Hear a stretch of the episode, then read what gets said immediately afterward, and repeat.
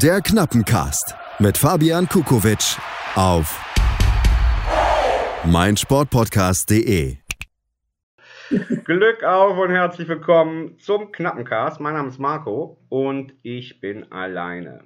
Ja, alleine seit kurzer Zeit. Ihr wisst, ähm, dass ich das lange zusammen gemacht habe mit Fabian Kukowitsch, äh, der auch diesen Knappencast hier gegründet hat, ins Leben gerufen hat. Und ja, wie die Jugend so ist äh, heutzutage. Er ist nicht mehr da. Äh, er ist auf anderen Pfaden unterwegs. Er sonnt sich äh, im Süden von Spanien und macht viele schöne andere Projekte. Aber den Knappencast möchte er jetzt momentan nicht mehr machen. Also habe ich gesagt, dann übernehme ich das. Und ähm, ja, aber ich möchte es nicht gerne äh, alleine machen. Deswegen erstmal zu Beginn für alle, die zuhören, die sich für Schalke interessieren. Äh, ich habe mir eine E-Mail-Adresse eingerichtet, die heißt knappencast.mail.de. Und da dürft ihr euch gerne melden, wenn ihr Lust habt, hier mit mir die Sendung zusammen zu machen. Weil alleine macht es einfach nicht so viel Spaß. Für heute habe ich mir eine Legende eingeladen und da freue ich mich sehr, dass sie da ist. Äh, da komme ich gleich zu. Ich möchte ganz kurz zu Beginn noch äh, einmal aufs Sportliche kommen. Das letzte Spiel war vorletztes Wochenende. Äh, ein Auswärtssieg war Erzgebirge Aue. 0 zu 5 ist das ausgegangen. Und ja, das, äh, das ist auch der Grund, äh, weswegen äh, diese Legende heute hier bei uns im Knappencast ist. Ähm, dazu will ich aber was sagen. Ich habe da mal nachgeguckt, ähm, dass Schalke auswärts 5 zu 0 gewonnen hat, also auswärts. Das hat es seit 75 Jahren nicht mehr gegeben. Äh, das letzte Mal war am 11. August 1957 äh, bei den Sportfreunden Hamborn 07, damals noch in der Oberliga West. Ähm, und seitdem, weder in der ersten Liga noch in der zweiten Liga, ähm, hat Schalke jemals 0 zu 5 äh, das Endergebnis. Das lautete keinmal so. Das gab es sechsmal im Pokal, das letzte Mal sogar vor zwei Jahren bei Drochtersen Assel. Aber jetzt in einem Bundesliga- oder Ligaspiel gab es das nicht. So, so viel zur Einleitung. Und als wenn man das liest, ne, also FC Erz, Erzgebirge Aue, äh, Schalke 0 zu 5. Ja, und ich als nicht mehr junger Spross auf diesem schönen Planeten musste sofort an einen legendären Versprecher der Sportjournalismusgeschichte denken.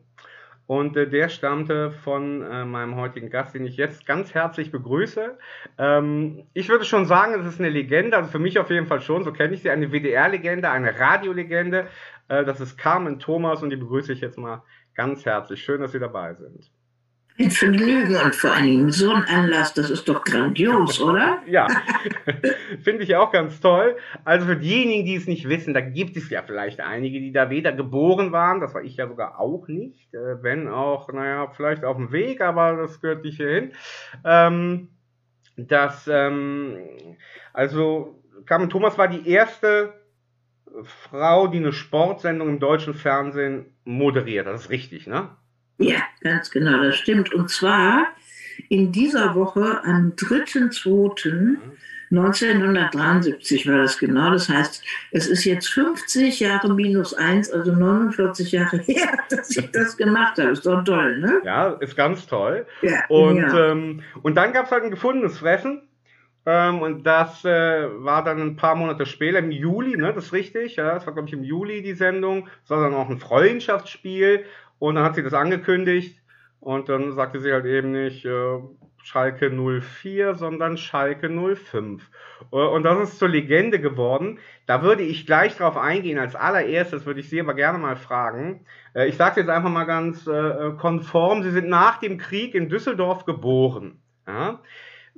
Ihr Umfeld, also ihr Vater, ihr Großvater, ihr Onkel oder vielleicht auch ihre Mutter, äh, wie sind sie denn äh, Fußball sozialisiert? Also mit welchem Verein? Also da hätte man ja schon zu Schalke tendieren können, äh, aber vielleicht auch zu Fortuna oder was ist denn ihre persönliche Fußballsozialisation? Das kann ich Ihnen genau sagen. Damals wurden Mädchen, die sich für Fußball interessierten, die konnten nur verrückt oder lesbisch sein. Das heißt, sie durften sich als Mädchen gar nicht für Fußball interessieren. Das, was beim Einzige, was bei mir hängen geblieben ist, ich habe noch persönlich mitbekommen, wie dieser riesige Sicht nach dem Kriegsende, wie der in Bern ausgesehen hat. Mhm. Das habe ich als Kind gehört, wie das auf allen Häusern schallte, dieser unglaubliche Jubel von dem Zimmermann, ne? Mhm. dort, dort, dort. Mhm. Das habe ich bekommen. Tor, Tor, Tor und das schallte aus allen Häuserwänden. Das habe ich dann nur noch mal zur Fußballweltmeisterschaft 1982, glaube ich. Da war ich in Rio de Janeiro mhm. und da hat es aus allen Häusern, das war eine Wand von Akustik, wo mhm. die gejubelt und sonst wie mhm. gebuht haben. Also toll. Und diese Begeisterung gab es dann im Jahr 1950 auch. Und das ist mein einschneidendes Erlebnis mit Fußball. Und sonst Sie doch nicht vergessen, 1955 hat der DFB den Frauenfußball verboten. Und als ich äh, vor eben 49 Jahren dann da auftauchte, da hatte er drei Monate zuvor dieses Fra Frauenfußballverbot aufgehoben. Und vorher wurden Vereine bestraft, die Frauenfußball zuließen. Es wurden die Plätze und die Schiris bestraft, ja. die das machten. Also ja. das war eine derartige Borniertheit, dass man so ein Hals kriegt. Ne, heutzutage. ja, zu dem Hals kommen wir gleich nochmal. Ähm, also meine Frage bezog sich so ein bisschen nicht so sehr auf, dass sie es natürlich nicht durften vielleicht, jetzt das ausüben oder so, aber ähm, so die Gefühle, die, die konnte ja keiner kontrollieren. Also was war denn ihre Familie, äh, wie, was war denn ihr Verein, ja, sage ich jetzt mal? Alles null Fußball. 0, Ach so, gar Fußball. nicht. Okay. Gar nichts, nein. Ja. Bis auf diese Fußball-Weltmeisterschaft, weil okay. da konnte sich ja keiner drum drücken. Okay. Nein, nein, es war niemand für Fußball interessiert. Okay. Und ich dann natürlich auch als Konsequenz nicht. Also ah, das war völlig klarer Fall. Ah, okay. Und wie sind Sie dann ausgerechnet äh, ja zum Sport gekommen? Hat Sie das dann persönlich interessiert, dass Sie dann äh, in den Sportjournalismus eingestiegen sind? Also sie telefonieren offen gestanden mit der vierten der ersten deutschen Trampolinmeisterschaften ah. und mit der, ich weiß nicht mehr, 26. der deutschen Kunstturmmeisterschaften. Mhm. Da war ich schon vorher Gaumeisterin und, und Landesmeisterin gewesen und sowas. Und deshalb hatte ich eine sportliche Vergangenheit. Okay. Aber als ich das Angebot bekam, die Sportschule zu moderieren, da war ich gerade in dem Alter, wo ich dachte, schrecklich, diese Funktionäre, die sich da wichtig tun auf Kosten der Leute, die sich die Knochen kaputt machen, das ist ja entsetzlich. Sie haben echt den Bock zum Gärtner gemacht. Mhm. Aber ich wusste eins, als ich das Angebot bekam, wenn ich wirklich was machen wollte, was mich interessierte und was mir wichtig war, müsste ich dafür sorgen, dass Leute, die solche Positionen zu vergeben haben, meinen Namen kennen. Mhm. Und ich wusste, als erste Frau eine Sportsendung im deutschen Fernsehen zu machen, wo es nur zwei Programme damals gab, mhm.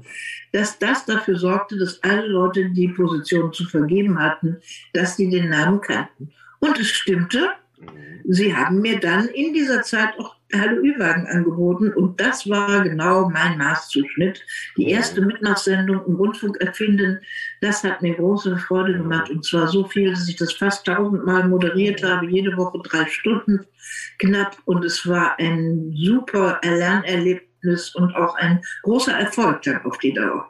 Das war es auf jeden Fall, ja. Ähm, was würden Sie denn sagen? Ähm, also Ne, normalerweise reden wir hier ja ähm, Schalke Aficionados, also Menschen, deren Herz an diesem Verein hängt. Ähm, haben Sie denn jetzt auch mittlerweile sowas wie eine emotionale Bindung zu, zu irgendeinem Verein äh, oder sind, bleiben Sie ja, nach wie vor neutral? Ist mir, also Schalke ist mir natürlich ans Herz gewachsen durch all das. Was wurde mir ins Herz gepresst sozusagen? Also ist die Geschichte mit 05 erzähle ich Ihnen nochmal eben richtig. Mhm. Ja? Mhm. Der Auslöser ist nämlich der, dass ich äh, einen Tipp aus der Bildzeitung von einem Whistleblower bekam, mhm. dass in der zu meiner zweiten Sendung bereits ein Verriss in der Zeitung stand von der Bild am Sonntag, obwohl die Sendung noch nicht stattgefunden hatte. Und darüber kam, bekam ich einen Tipp. Die Zeitung konnte man um 9 Uhr am Kiosk kaufen. Ich ließ die kaufen und trat mit der Zeitung auf und sagte dann, Sie brauchen heute nicht zu gucken. Eine große deutsche Sonntagszeitung weiß, wie ich heute Abend sein werde. Und wahrscheinlich wollte der Kollege, weil ich den Karnevalstermin bekommen hatte, mal so richtig in Hamburg auf die Tube drücken. Und mhm. deshalb musste er das schon vorher schreiben. Ne? Mhm. Und das war so blamabel, weil das war zu Zeiten, als die Bildzeitung damals wegen ihrer Lügenhaftigkeit Demonstrationen vor der Tür hatte. Und die so frisch beim Lügen zu ertappen, das war ganz selten jemandem mhm. vergönnt. Mhm. Und dafür haben die sich bei der fünften Sendung, mhm. die ich machte, haben die sich dafür gerecht, weil das war die fünfte Runde in der äh, die fünfte Spiel in der Intertoto-Runde und das fünfte Spiel im Parkstadion. Es war ein Tag mit lauter Fünfen, ich meine fünfte Sendung. Und als ich vergessen hatte, gegen wen Schalke spielte, weil Schalke kennen ja sogar Leute, die nicht wissen, dass Fußball mit dem Ball gespielt hat. Mhm. So berühmt ist ja Schalke, mhm. dass ich dann ähm, dieses, diese fünf vom Satzanfang einfach hängen geblieben. Okay. Und dann ist das so passiert. Aber das okay. interessierte keinen, weil okay. nämlich 18 Tage nach dem Versprechen hat die Bildzeitung das auf der Seite 1 getitelt, dass ich jetzt gescheitert sei wegen dieses Versprechers, wobei sie das sehr kleinlich vom ZDF fanden, mich deshalb aus der Sendung zu entfernen, was ja gar nicht stimmte, weil ich habe noch anderthalb Jahre weiter moderiert habe insgesamt 15 Sendungen gemacht und kriegte dann eine Festanstellung beim WDR und den Beginn von Hallo Übergang. Mhm. Und deshalb ist das für mich was liegen. Und Schalke ist seitdem natürlich jeden, jeden, fast jede Woche begegnet mir das. Mhm. Ne? Ich bin völlig mit Schalke verbunden. Mhm. Ich habe dann auch mit, bin mit Rudi Assau vom Stadionsprecher auf dem Spielfeld interviewt worden und ich bin, habe Rudi Assau zu mir in die Moderationsakademie eingeladen, die ich vor 23 Jahren gegründet habe und das vor 24 jetzt schon. Und dann ist Assau zu uns in, den, in das Schloss da gekommen, wo die Moderationsakademie bis vor vier Jahren war. Und das war sehr interessant und war eine tolle Begegnung. Mhm. Ja, weil der war ja ein richtiger Knochen. Mhm. Und mit den Frauen hatte er es in diesem Sinne jetzt auch so nicht. Ne? Mhm. und deshalb war es total nett, wie es dann abgelaufen mhm. ist. Mhm. Sehr versöhnlich. und ich weiß auch, dass ich irgendwie, mir hat schon mal jemand erzählt, dass ich in eurem Museum irgendwie auch stattfinde. Das habe ich allerdings noch nie gesehen. Äh, ich ehrlich gesagt auch nicht. Sie haben jetzt eine Frage beantwortet, die ich Ihnen nämlich noch stellen wollte, weil Sie sind ja auch sehr psychologisch versiert, kommunikativ. Ebenfalls, da kommen wir gleich noch mal ein bisschen drauf. Ähm, weil man kann sich ja selber hinterfragen, wenn man nämlich mal einen Versprecher macht, was der eigentlich, wo der eigentlich herkommt. Ne, der hat ja dann immer irgendwie so eine Bedeutung, aber das haben sie ja jetzt schon beantwortet, dass da eben so viele Fünfen waren an dem Tag. Und ähm, was ich aber ganz spannend finde oder mir auch nochmal gedacht habe, ist so diese, ja, mir, mir kam das immer schon so vor, ähm, ähm, dass man nur darauf gewartet hat, ne? Weil das ja von vornherein sehr kritisch und wie Sie das eben schon sagten, borniert äh, und man könnte noch schlimmere Wörter nehmen, äh, überhaupt betrachtet wurde, äh, dass man nur darauf gewartet hat, dass sie dann einen Fehler machen und sich dann eben da drauf stürzt und so, ne? Und, und bei Ihnen habe ich aber den Eindruck, dass Sie das emotional und auch von Ihrer Persönlichkeit her nicht tangiert. Also zumindest heute nicht mehr klar, aber damals auch nicht. Also dass sie da einfach da drüber stehen konnten, oder? Ist, ist das richtig?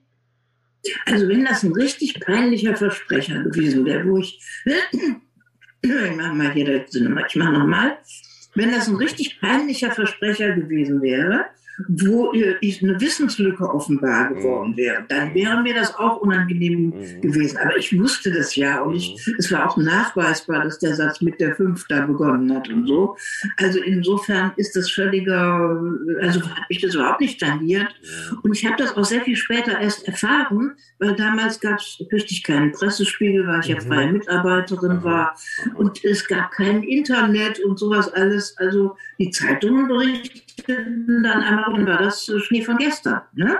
Und dann, aber dadurch, dass ich die so vorgeführt hatte, dadurch wurde das dann zu einer Kampagne.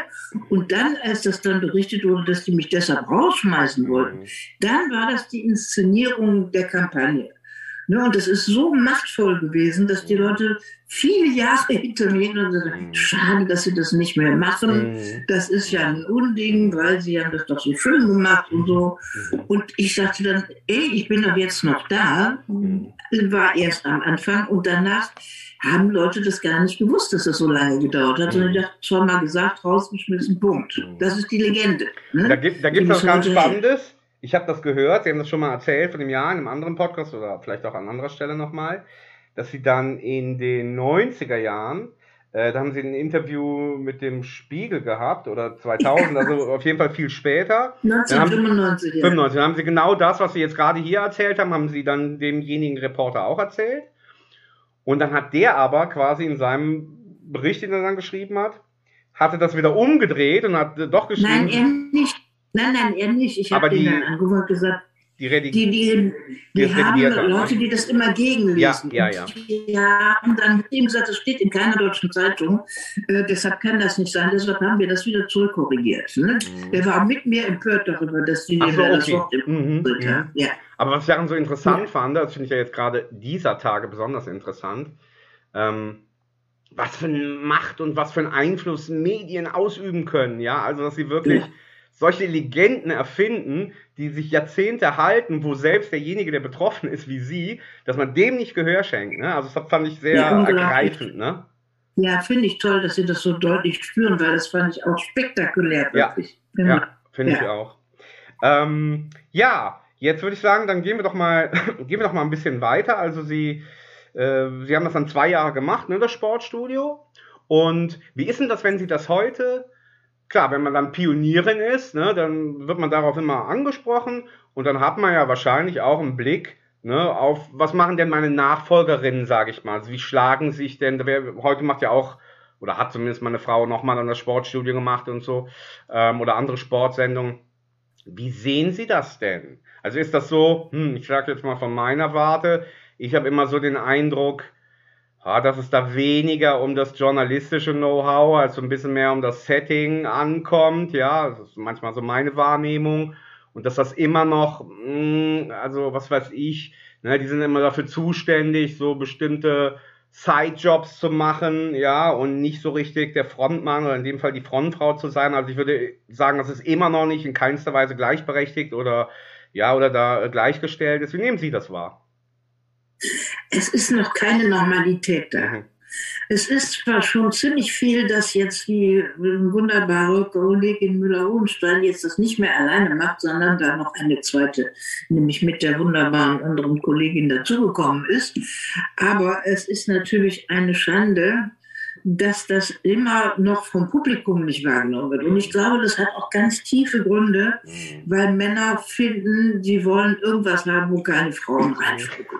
Ne? Die wollen da ihre Bastion haben und da sollen gar keine Frauen sein. Mhm. Weil nämlich sie nicht erkannt haben, ich habe das hier auch mal illustriert, mhm. es würde niemand auf die Idee kommen, mit einem halben Fußball Fußball zu spielen. Aber dass zum Beispiel solche Sachen mit einem halben Fußball gemacht, nämlich dass nur Männer oder nur Frauen sind, das ist was, was sich noch nicht umgesprochen hat, dass wenn die beiden Kompetenzen zusammengetan werden, eine runde Sache daraus wird. Dass Frauen nicht nur anders aussehen wie Männer, sondern die machen Dinge auch anders. Und wenn das Verachten das Gegenseitige dafür aufhört, ja. sondern man sagt, super, ihr habt die Stärken, wir haben die Stärken, und wenn wir die zusammentun, addieren statt konkurrieren. Verwerten statt bewerten, mhm. umnutzen mhm. statt runterputzen. Mhm. Das sind meine ja. Schlüsselsätze ja. dazu. Ne? Aber würden Sie denn sagen, dass, ich, dass es da zumindest eine Entwicklung gibt, die, äh, die vorteilhaft ist in den letzten 50 Jahren? Ähm, oder also ich habe häufig den Eindruck, dass sehr viel Parolen dabei sind und sehr viele Slogans ähm, und sehr viel sowas an der Oberfläche dann eben sowas erzeugt, aber so eben tief im Innern, vor allen Dingen so, wenn man da mal so zwischen den Zeilen liest oder zuhört, ja, ich will jetzt nicht das, den Begriff Verachtung wählen, aber dann sind da immer noch so diese, diese Grabenkämpfe. Wie, wie nehmen Sie das wahr? Also jetzt gesamtgesellschaftlich, gar nicht jetzt nur auf Sport bezogen, sag ich mal. Also es hat sich schon ziemlich viel getan. Mhm. Wenn Sie so lange auf der Welt schon sind wie ich, wissen Sie, mhm. dass es zum Beispiel für mich noch unnormal war, in langsamem Tempo über die Straße zu schlendern oder alleine in eine Kneipe zu gehen. Mhm. Weil wenn Sie über die Straße als Frau alleine gingen, hielten mhm. sofort Autos neben Ihnen, weil Sie für eine Nutte gehalten wurden. Das können Sie sich gar nicht vorstellen. Als Sie geboren wurden, war das noch so. Ne? Und Sie durften überhaupt nicht alleine in eine Kneipe gehen, weil das macht nur leichte Mädchen, Ach. aber nicht anständige Frauen. Also es war so anders und es hat sich wirklich ja schon mhm. einiges getan. Und es ist auch schon viel normaler geworden, mhm. dass im Journalismus, ich war so oft die erste Frau und mhm. weiß deshalb, wie sich das angefühlt hat, dass da nie Vorbilder waren. Und es ist dann auch komisch, ne? wenn dann mhm. eine, eine höhere Stimme hat und wenn eine einen Rock anhat, dann wird immer nur Männer können besser gucken als denken, hat mal eine Zuschauerin mir geschrieben oder auch. Das heißt, wenn die dann sehen, die sieht so anders aus und die mhm. macht das so anders. Mhm. Dann haben die nicht gesagt, ach, wie schön, dass das mal was anderes ist, sondern mhm. ich will das so haben wie gewohnt und nicht so anders. Ne? Das ist ja auch was Bedrohliches. Und das ist was, was eben mein Leben so geprägt hat. Dadurch bin ich auf das wunderbare Phänomen der Reaktanz gekommen. Das ist ja was, wo sie einen dicken Hals kriegen und einen harten Bauch. Das heißt, wenn Sie sehen in Ihrer Sportsendung oder auf dem Sportplatz, dass da Frauen sind. Ich meine, Sie dürfen nicht vergessen, der Rudi Assauer hat so gestanden, dass er nur deshalb die Sitzbänke ins Schalker Stadion eingeführt hat, weil er wusste, dass dann können die Frauen kommen. Wenn die Frauen dabei sind, nehmen sich die, benehmen sich die Männer nicht so daneben wie sonst. Mhm. Mhm. Ne, das war das Motiv, mhm. Frauen reinzuholen als Anstandsbaubaus und dass die Männer sich was nicht so daneben benehmen. Mhm. Und dafür diese blauen Sitze. Ne, okay. Das ist ja schon eine tolle Geschichte. Also dann und das hat auch sehr, sehr, bewusst getan hat, ne? Ja, der hat vieles bewusst gemacht. Also dann auf jeden Fall ist eine Entwicklung sichtbar. Ähm, ich bin ja auch Historiker und sehr äh, interessiert immer an Geschichte, also, aber das hatte ich noch nicht auf dem Schirm, also dafür vielen Dank. Äh, diese Geschichte mit dem langsamen Schlendern, ja, also die habe ich jetzt auf jeden Fall mal abgespeichert. Äh, ich kann gibt ein wunderbares, wunderbares Buch dazu, Die Frau auf der Straße, mhm. von zwei österreichischen Autoren. Das lohnt sich zu lesen. Mhm. Weil sie würden äh, staunen darüber, dann würden sie sehen, wie viel sich doch bewegt hat. Toll. Also es hat sich schon ganz, ich könnte jetzt ganz viele Beispiele, ich habe einen Artikel darüber geschrieben, was sich schon bewegt hat und was noch alles offen ist. Und wer mich drängt, dem schicke ich das dann auch zu, kann ich Ihnen auch mal zuschicken, Gerne. den Artikel, damit Sie sehen. Erinnern Sie mich dran, damit ich es nicht vergesse. Gerne. Und dann können Sie erblicken, dass in jeder Weise sich was verändert hat. Und auch im Sport. Es ist natürlich so, dass immer schrecklich ist, dass bei den Frauen werden immer so ganz total schicke Frauen genommen, so ganz schöne. Ja. Die stehen dann da am Rand und dann kommen diese verschwitzten Fußballer und Küsschen, Küss, Küsschen und so Grenzüberschreitungen. Ich stelle mir das furchtbar vor.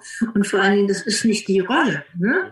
Das heißt, sie denken dann immer, jemand, der schön und klug und professionell ist, da denken sie, dass irgendwas falsch hat, der Teufel auf einen zu großen Haufen gemacht, dann muss die doof oder irgendwie doch irgendwo behindert sein. Weil das so viel Neid macht, wenn Leute so überragend sind. Ja, ja. Und Frauen, die gut sind, sind ja oft 150 Pfund. Die können dann noch fünf Fremdsprachen und waren in 18 Ländern vorher und was der Donner was, ne? Mhm, toll. Ja, es hat sich, wirklich, hat sich wirklich viel entwickelt. Also was mir eben noch eingefallen ist, früher, ne, auch zu meiner Kindheit, hat man immer noch gesagt, klar, die Bild ist Lügenpresse. Und heute ist man mittlerweile so weit, dass die Bild diejenige ist, die noch am wenigsten lügt. Äh, aber das hat ja jetzt damit nichts zu tun, aber ähm, das zeigt einfach, dass natürlich, dass natürlich sehr viel passiert. Sie haben da jetzt gerade was angesprochen, da wollen wir jetzt drauf zu sprechen kommen, nämlich auf Ihr, ich sag das mal, Hauptthema oder Ihr Steckenpferd, ähm, der Begriff Reaktanz. Das dürfen Sie gleich gerne erklären, was das ist. Was ich aber gerne ähm, dazu noch sagen möchte, auch das habe ich schon von Ihnen gelesen und gehört, dass Sie gesagt haben, dass Sie ja 1977 draufgestoßen sind in einem Artikel, wenn ich das richtig wahrgenommen habe. Und ähm, ja. das hat mich sehr erinnert ähm, an, ja, sag ich mal, an einen Buddha, der unter einem Baum sitzt oder an einen Mensch, der irgendwie an äh, Betäubungsmittel kommt und da mal ein Erlebnis hat oder am Eckhart Tolle, der, wo, der, wo die Nacht an ihm vorbeizieht und auf einmal macht es irgendwie so Klick im Kopf, also wie so ein, ja, wie so eine Katharsis, wie so ein einschneidendes Erlebnis. Ist das so richtig? Weil das, das hört genau. sich so an, ja. Also ich machte seit 1974 schon Hallo Ü-Wagen. Mhm. Das war in WDR 2 die meistgehörte Vormittagssendung mit einer riesen Einschaltquote. Und da kannten, war eben eine Sendung, wo ein LKW auf der Seite, Sie können das mal angucken, bei YouTube gibt es auch äh, Fotos davon, damit Sie sich das vorstellen können, wie das aussieht. Und da war eben die Aufgabe darin, dass die Leute kommen konnten und drei Stunden mussten die stehen in Schnee, Regen, Sonne, Hitze, sonst wie. Das heißt, es, es war die Aufgabe, ganz viel Entzündendes zu tun, damit die das machten und zwar möglichst seriös und nicht reißerisch. Mhm. Und der Kniff war, dass ich im Persönlichen das Politische aufgefaltet habe. Mhm. Das war der Hauptkniff an der Geschichte, dass Leute plötzlich merken, das sind nicht heute heute Themen, sondern das sind Themen, die jedem Menschen auf den Nägeln brennen. Also ich sage mal zum Beispiel Küssen Ne, wenn Leute schlecht küssen, da findet ja nie eine Pressekonferenz drüber statt. Aber es ist wichtig, wann, wo, wie, warum, wohin geküsst wird. Also warum der Papst den Boden und geküsst wird und den Ring geküsst wird, genauso wie äh, das Prostituierte nicht küssen und dass zum Beispiel in Indonesien nicht geküsst wird. Ne, das ist, und die Spieler ihr Wappen, ne? Hier so. Die Spieler küssen ja immer ihr Wappen, ne? Die modernen Nein, Spieler, wissen sie, ne? Die küssen ja immer ihr Wappen, so. Das ist eine moderne ja, Eigenart. Ja, ja, genau. Ja, ja, wunderbar. Ja, wunderbar. Ganz genau.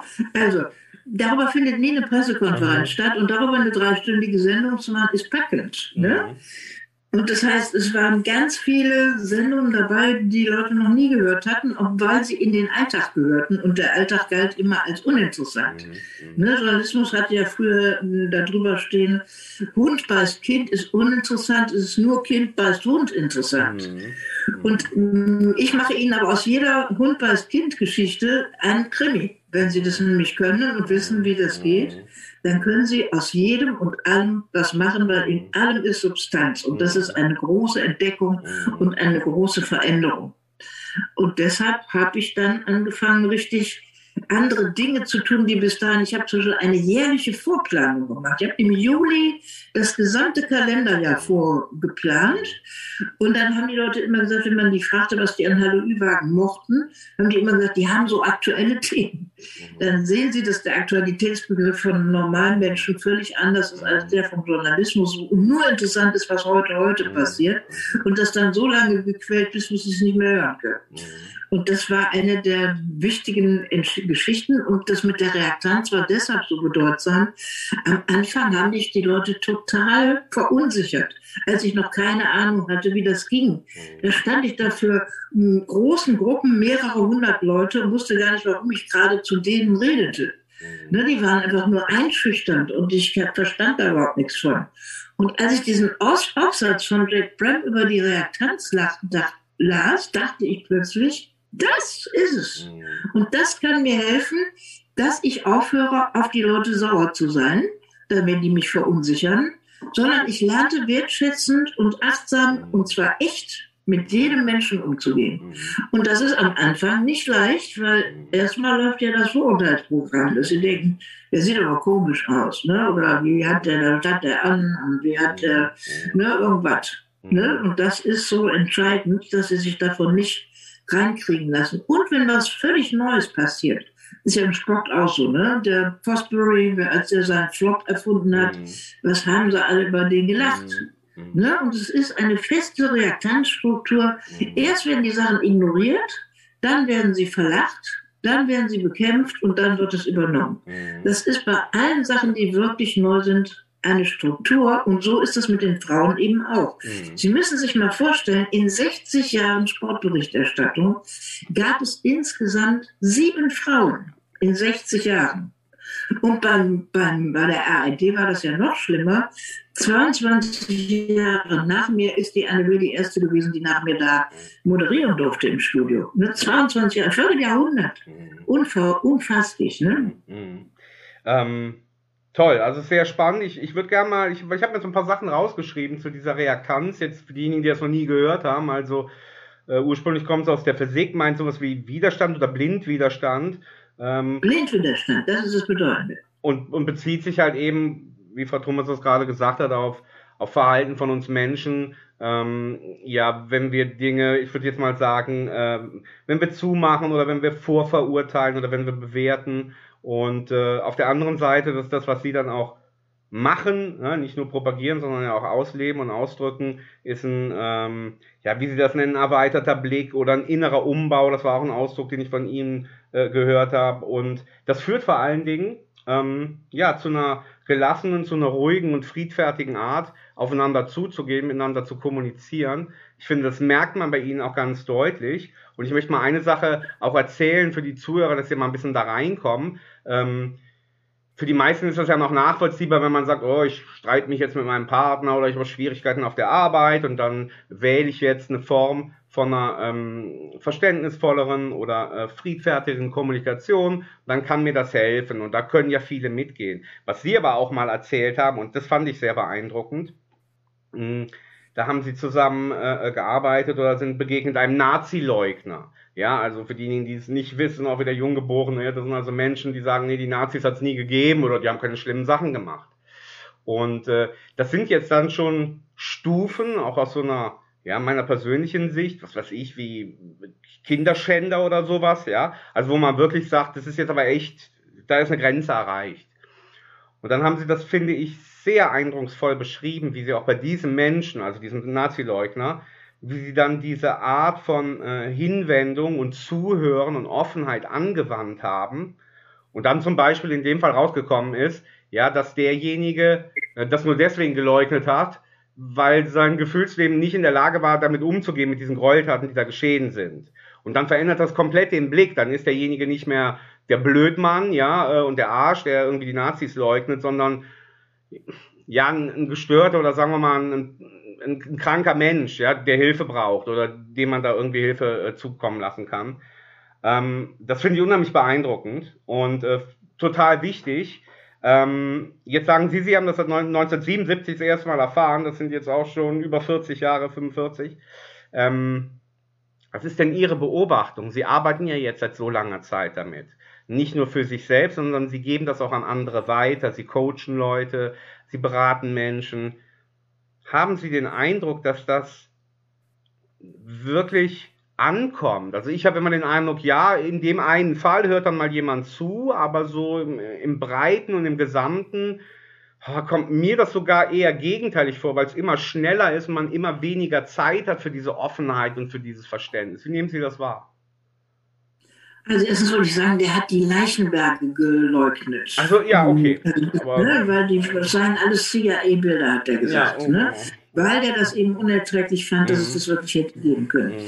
Mhm. Ähm, also ich finde, dass Menschen wissen nichts über Reaktanz. Die haben das Wort noch nie gehört das ist so mit der Resilienz, also dieser Widerstandsfähigkeit. Die kennt ja auch jetzt, die kennen jetzt schon mehr Leute.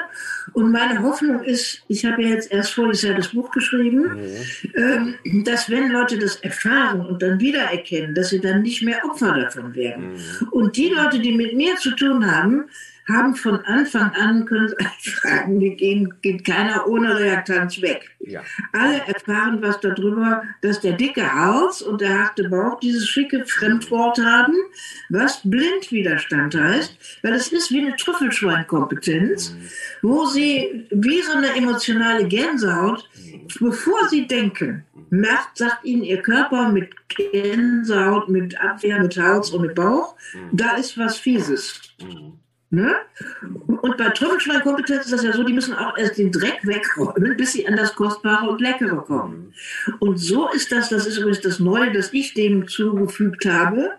Wenn Sie das Wort Fehler puzzeln, also ähm, scrabbeln, dann kommt ja das Wort Helfer daraus. Mhm. Mhm. Ne? Im Fehler steckt Schön. Helfer. Toll. Ja. Und bei mir ist das so, dass dieses fiese Gefühl, wo sie eigentlich automatisch eine Keule nehmen, sagen, Buff, drauf will ich nichts mit zu tun haben, fremd kenne ich nicht, dass wenn sie das doch dahinter steigen, dass sie dann plötzlich merken, dass sie in der Tiefe ruhiger werden, gelassener werden und wirklich auf neue Ideen kommen, weil sie nämlich erkennen, dass Innovationen daran zu erkennen sind, dass sie immer Ablehnung erstmal erfahren.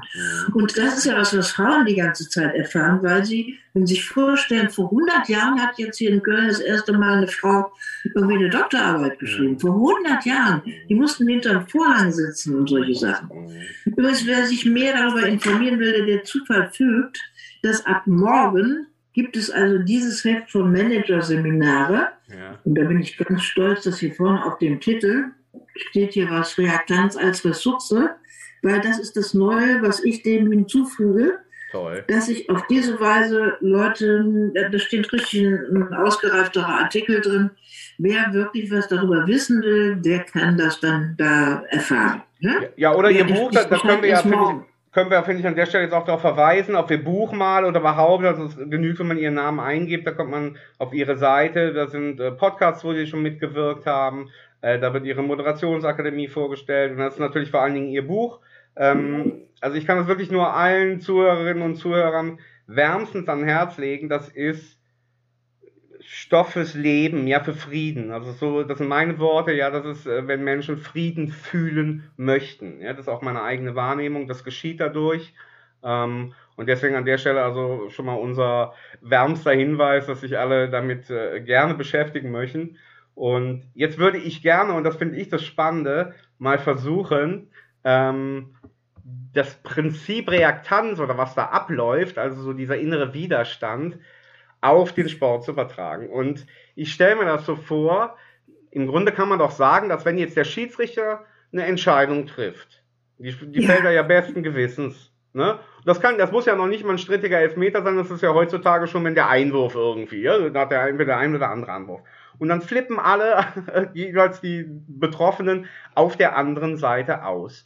Ähm, kann man das schon als eine Form von Reaktanz bezeichnen dann, dass die sich alle so furchtbar aufregen über Schiedsrichterentscheidungen? Ja, natürlich. Also entweder ist das ein klarer Fall, dass der wirklich einen Fehler gemacht hat, dann ist es Widerstand.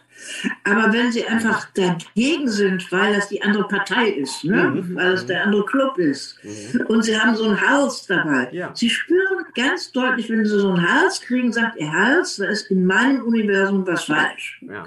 Ne? Und das ist die Reaktanz. Und dann kann ich rausfinden, ist das zu Recht oder ist das blind, weil ich aber ein Fan meiner, meines äh, Vereins bin oder so. Ne? Und das, deshalb finde ich das total wichtig. Dieser, äh, es ist ja auch, der Neid ist ja auch eine Form von Reaktanz. Ja. Ne, wenn die anderen besser sind ja. oder so, das sollte dann sauer werden oder sowas, mhm.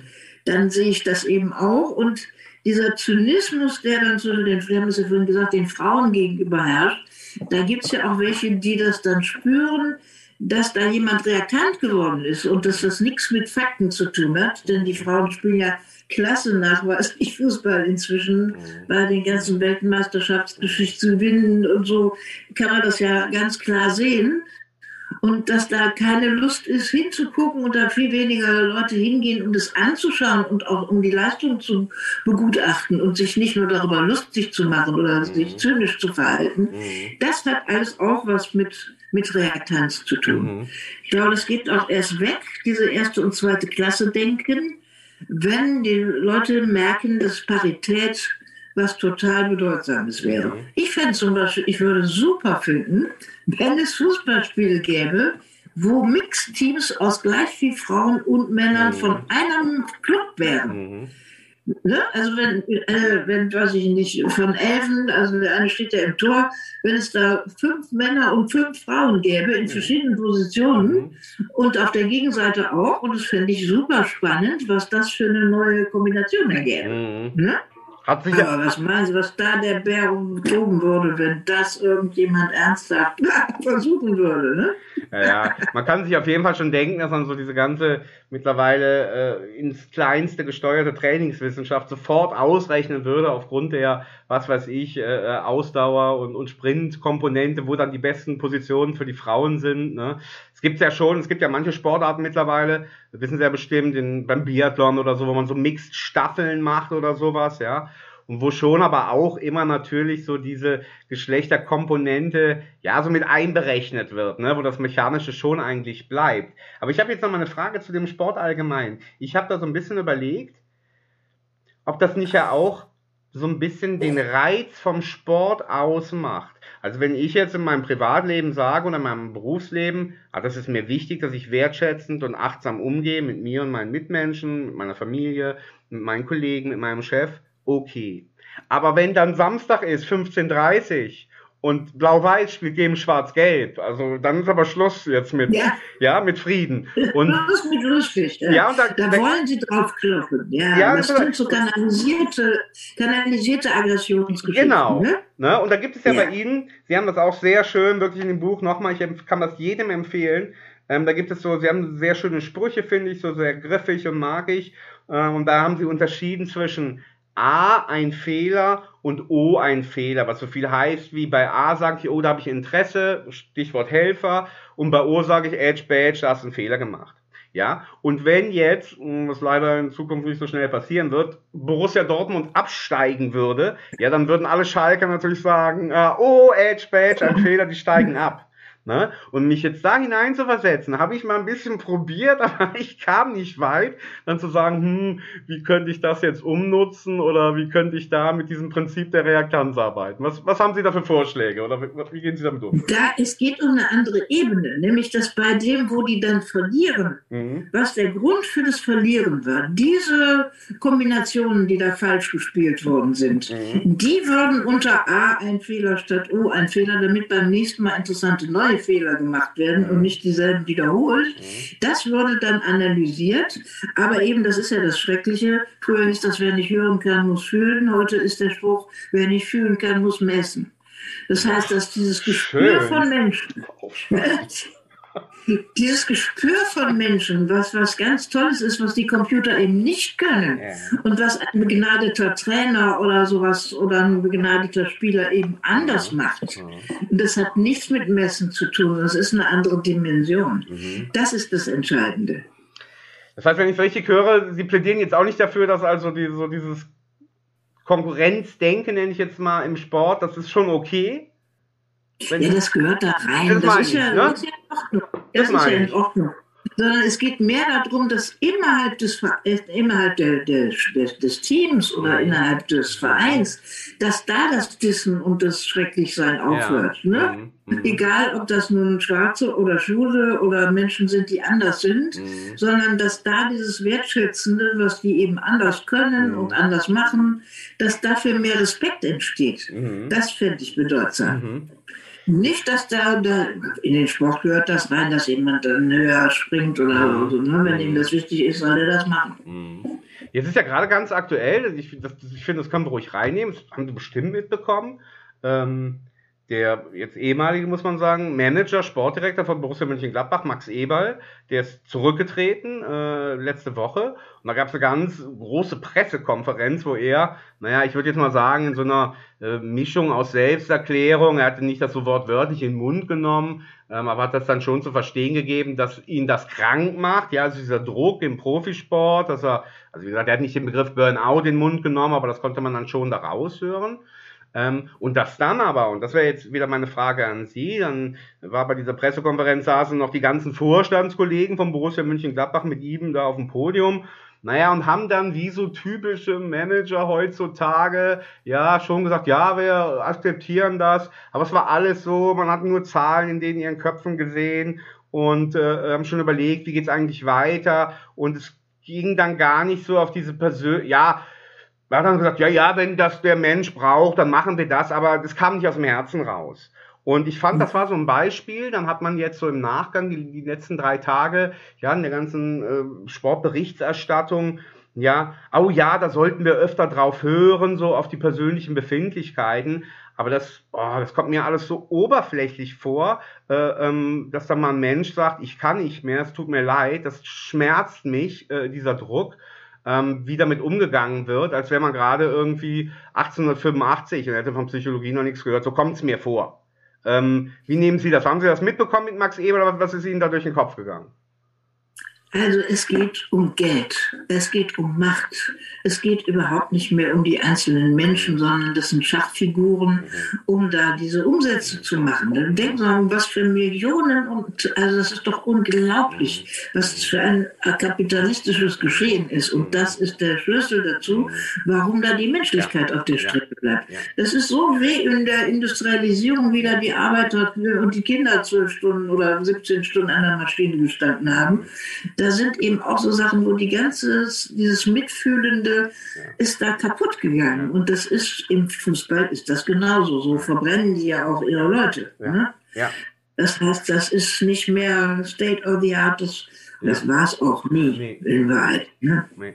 Ja, ich habe das deswegen jetzt angesprochen, weil das ja jetzt gerade so erscheint, als würde das jetzt quasi ja, neu thematisiert oder würde man das jetzt anders angehen? Und da sagt mir dann mein weicher Bauch äh, auch, nee, das ist nicht so. Das sind jetzt hier nur ein paar Parolen, die da rausgeschleudert würden, aber daran wird sich nichts ändern. Da gab es ja mal einen Selbstmord vor zehn Jahren von so einem deutschen Nationaltorhüter und dann gab es jetzt irgendwie Corona und immer hieß, ach ja, wir müssen ein bisschen demütiger. Aber das, ja, genau wie Sie sagen, ne, das ist sehr äh, oberflächlich parolenhaft, aber es ist eigentlich nicht mit, mit Herz und Seele von innen gefüttert. Ne?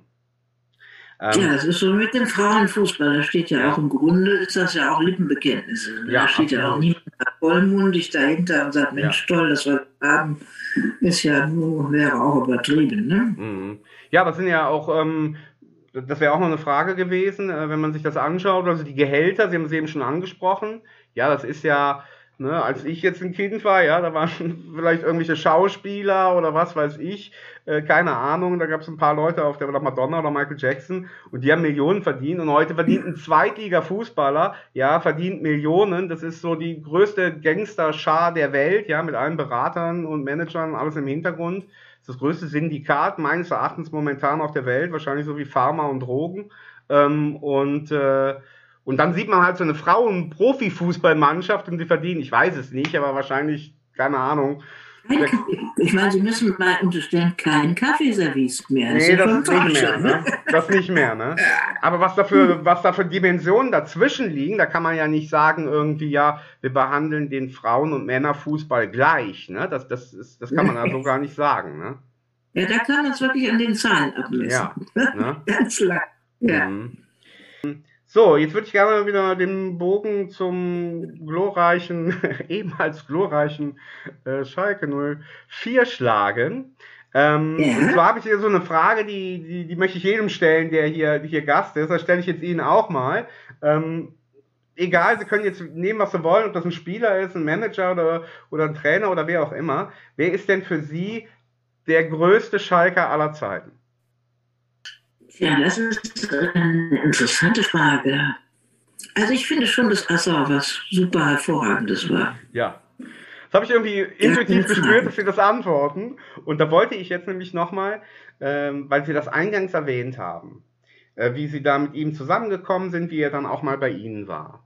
Ne? Und äh, ich habe ihn nie jetzt persönlich gesehen, also außer vielleicht mal vom, vom Stadion unten irgendwie, aber kennengelernt der Mensch hat eine Aura, ne? Der, der hat was, oder? Oder wie, wie, wie, wie war das? Erzähl doch mal ein bisschen, ne? Also, das wird mich, wird mich also der hatte eine deutliche Macho-Aura. Ja, okay, auf jeden Fall, ja. Aber er war dann auch, ähm, er war dann doch auch beeindruckt. Ne? Erstens hatte ich da ein tolles Publikum eingeladen zu diesem Kaminabend. Und dann war er plötzlich auch ganz weich und hat dann auch mehr verstanden, dass ich offenbar, weil er hat natürlich auch oberflächlich drauf geguckt, er hat ja ganz andere Esel gekämmt, als sich da mit Frauen im Sport zu beschäftigen. Das fand er eigentlich überflüssig. Ne? Das muss man ganz klar sagen. Aber er hat für Schalke sicher Grandioses geleistet. Und ich denke, das zählt für den Verein. Mhm. Ne? Auf jeden Fall. Ich erinnere mich übrigens noch, es gibt ja diesen wunderbaren Witz, kennen Sie den? Wie, äh, in welcher Zeitung steht, wenn ein, wie geht das, ich will ihn jetzt nicht zersägen, Sekunde. In welcher Zeitung steht, wenn ein Mann seine Frau aus dem Fenster schmeißt. Okay. In der Bildzeitung, ne? Anzunehmen, ja. Und in welcher Zeitung steht, wenn eine Frau ihren Mann auf dem Fenster schmeißt? Auch da? In schöner, in schöner Wohnung. ist gemein, ne? Aber naheliegend, ne?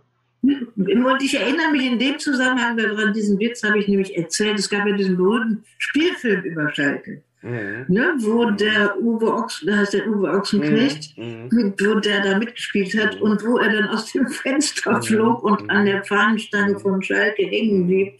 Und da dachte ich, es gab keinen schöneren Witz als den. Wobei ich eben an dem Film auch so bemerkenswert fand, dass da so deutlich wurde, dass Schalke-Fans wirklich eine besondere Marke sind. Das, das sind. Menschen, die ganz treu sind. Ja. Und ich fand übrigens auch ganz schön, wissen Sie, dass es eine Zeitung gibt, die äh, von jungen Leuten gemacht wird, Schalke Unsor. Mhm, Kennen Sie das noch? Ja, klar. Gibt es ja. das noch? Gibt es noch Schalke Unsor? Ich glaube immer noch, ja. Also es gab, glaube ich, mal ah. ein, ich, ich, will jetzt nicht also falsch sagen, ich glaube schon die haben auf jeden Fall von sich aus mich mal angerufen und gesagt, ich soll mal die wahre Schalke-Geschichte erzählen. Aha. Und haben das auch wirklich ganz toll dann gefeatured. Mhm. Und das hat mich sehr beeindruckt. Und was Sie auch noch wissen müssen, ich habe ein großes Plakat vom Parkstadion, mhm. wo ich dran erkläre, mit kleinen Männlein, ich schicke Ihnen das Foto gleich nochmal, äh, wo ich dran erkläre, wie gehen Spielregeln in der menschlichen Kommunikation so zu verwirklichen wie beim Fußball. Mhm. Da gibt es auch einen Schiri dabei.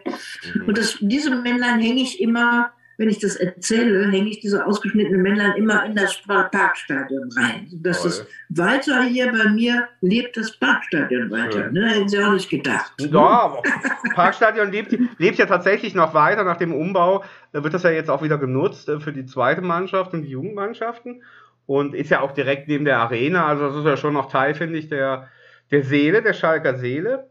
Ähm, Sie haben gerade eine Sache gesagt, die ist mir am Anfang ist mir äh, verloren gegangen, aber wollte ich eigentlich noch darauf zu sprechen kommen, weil dieser Versprecher, ne, Sie hätten ja zum Beispiel auch, ja, war damals noch nicht in der ersten Liga, aber warum auch, Sie hätten ja zum Beispiel auch sagen können, Bayern 05 Leverkusen statt Bayern 04 Leverkusen oder Sie hätten sagen können, Mainz 04 statt Mainz 05.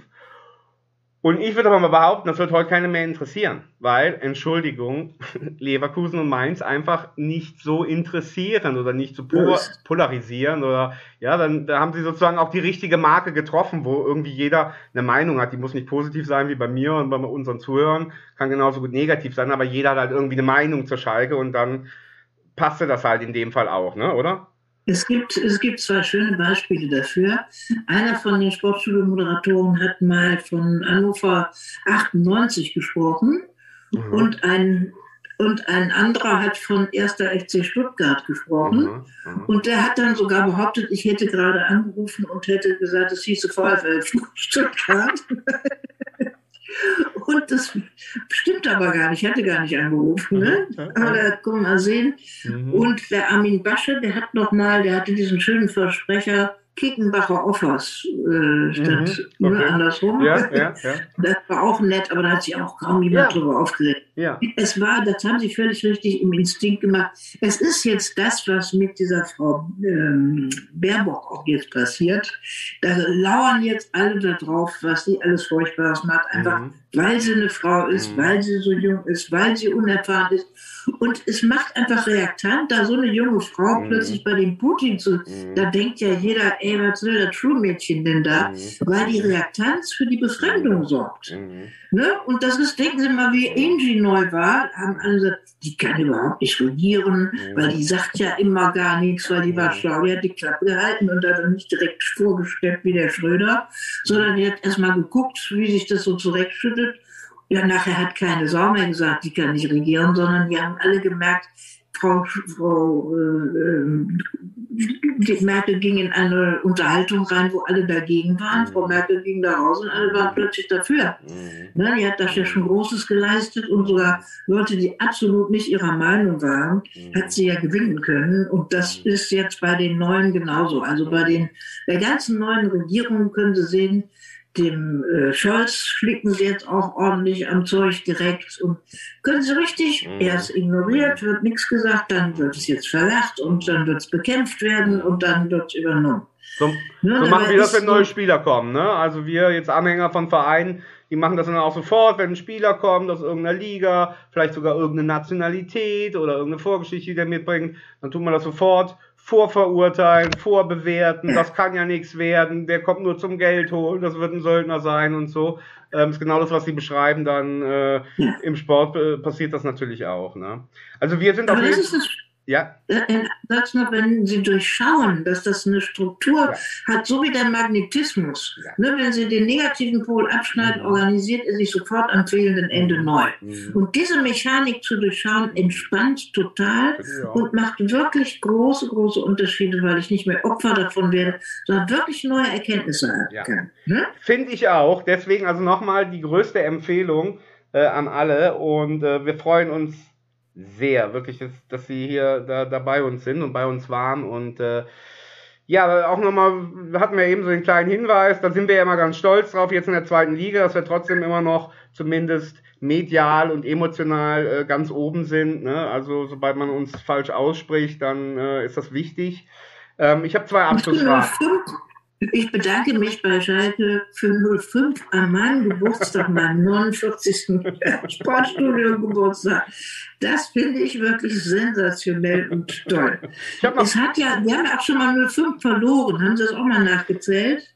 Weil dann steht immer in der Zeitung, kam Thomas hatte doch recht und ja, so. Ja, das habe ich tatsächlich nachgezählt und es ist, wie ich schon sagte, das andere ist 75 75 oder 65 habe ich jetzt verrechnet, also auf jeden Fall 1957 gewesen. Das andere kam, glaube ich, sieben oder achtmal vor jetzt. Äh, das ist also deutlich öfter, ne? Also wie das nun mal eben so typisch ist. Ähm, aber ich habe noch zwei, so zwei Abschlussfragen, ne? Die zielen irgendwie aufs Gleiche. Also ich würde Sie einmal gerne fragen, ja, was Sie sich für den Sport wünschen. Ja, für die Zukunft, oder wenn Sie wünschen können, was wünschen Sie sich, wie man im Sport miteinander umgeht oder wie soll der sich gestalten, was, was möge sich da verändern? Ja, und dann vielleicht nochmal das Ganze ausweiten auf, sage ich jetzt mal, persönlich oder gesellschaftlich. Was, was haben Sie für einen Zukunftswunsch oder für ein Bedürfnis? Also ich denke, das ist ganz ähnlich. Ich wünschte mir tatsächlich, dass Leute mehr darüber verstehen, wie Kommunikation ganz kalkulierbar wie Physik läuft. Also es ist niemand dem Apfel böse, wenn er auf der Erde zu Boden geht, weil alle wissen, dass die Erdanziehung dafür sorgt und dass er in den Weltraum schwebt. Ne? Und so gibt es eben auch in, in der Kommunikation im Sport oder auch in der Politik gibt es Gesetzmäßigkeiten. Und wenn ich die durchschaue, bin ich nicht mehr überrascht. Also ich habe so einen Manager gecoacht und der sagt, früher hätte er immer da gesessen, wenn jemand ihn Reaktant gemacht hätte, weil der Fünfte kippt ja immer nach der, den Reaktanzgesetzen, wäre er sofort da reingegangen. Jetzt macht er immer, sitzt er da gemütlich und zählt bis fünf und dann hört er gut zu, was der reaktante Mensch ihm sagt, weil der berät ihn mhm. kostenlos. Mhm.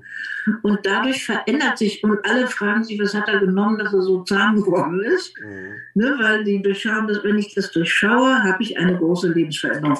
Und ich glaube, es braucht dringend mehr Friedfertigkeit, weil die Spaltung der Gesellschaft durch nicht nur durch Corona und das, was da drum passiert, sondern auch mit der, in den zu berechtigten Ängsten, wie die IT-Welt alle verändern wird, mit den berechtigten Ängsten, was mit der Umwelt eigentlich passiert. Also es sind ja lauter so Riesenthemen, die total einschüchternd sind. Und Menschen, die Angst haben, sind aggressiv. Und wenn ich das durchschaue und als eine Gesetzmäßigkeit verstehe, ist es so wichtig, dass ich hinter deren Ängste gucke.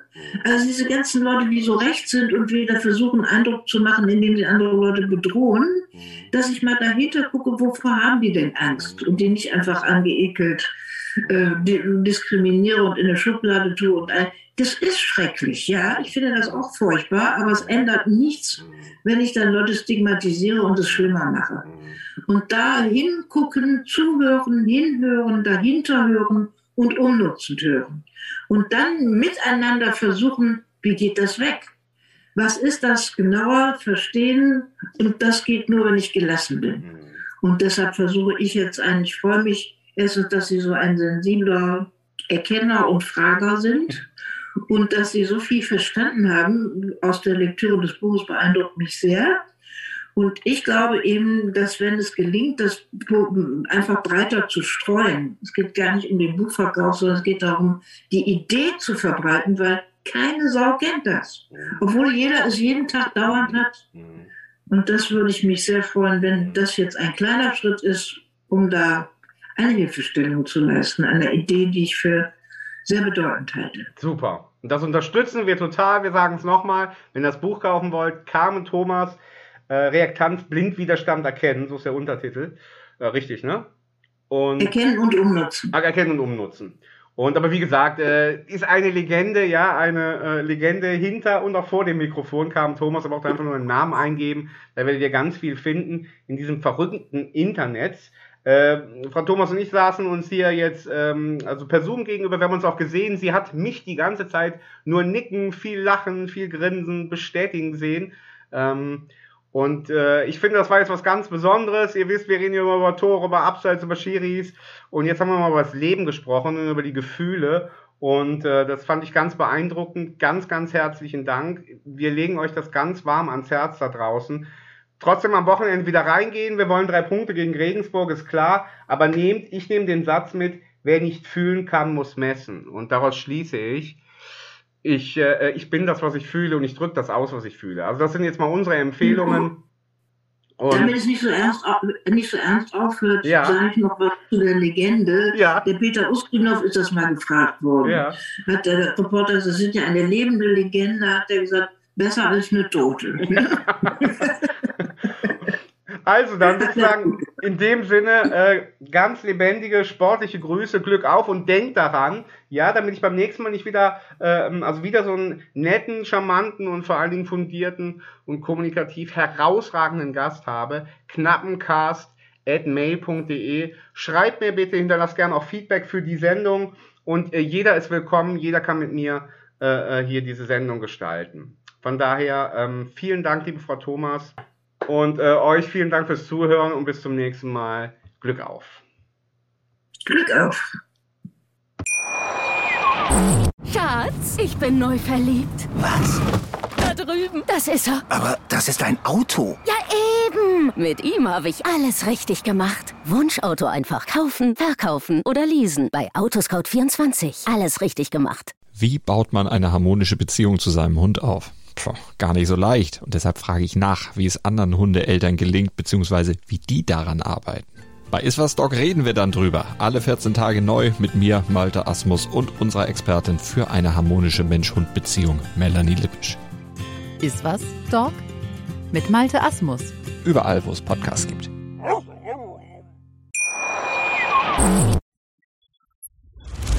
Der Knappencast mit Fabian Kukowitsch auf meinsportpodcast.de.